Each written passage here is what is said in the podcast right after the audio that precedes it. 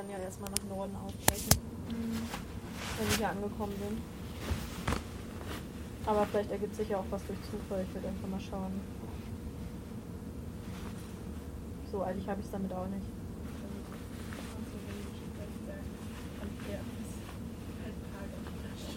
Do you understand any German? Ist das nördlich?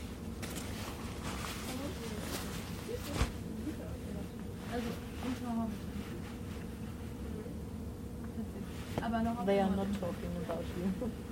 Ah, yeah. They're No, just because I don't know anything about German. Like I'll be looking at is is she talking to you or is she talking to her? Yeah, yeah, yeah, yeah.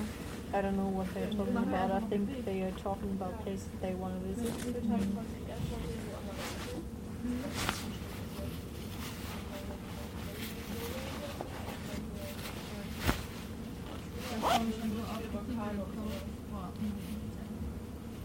did you visit India and Thailand on on a holiday? or- Yeah, I did.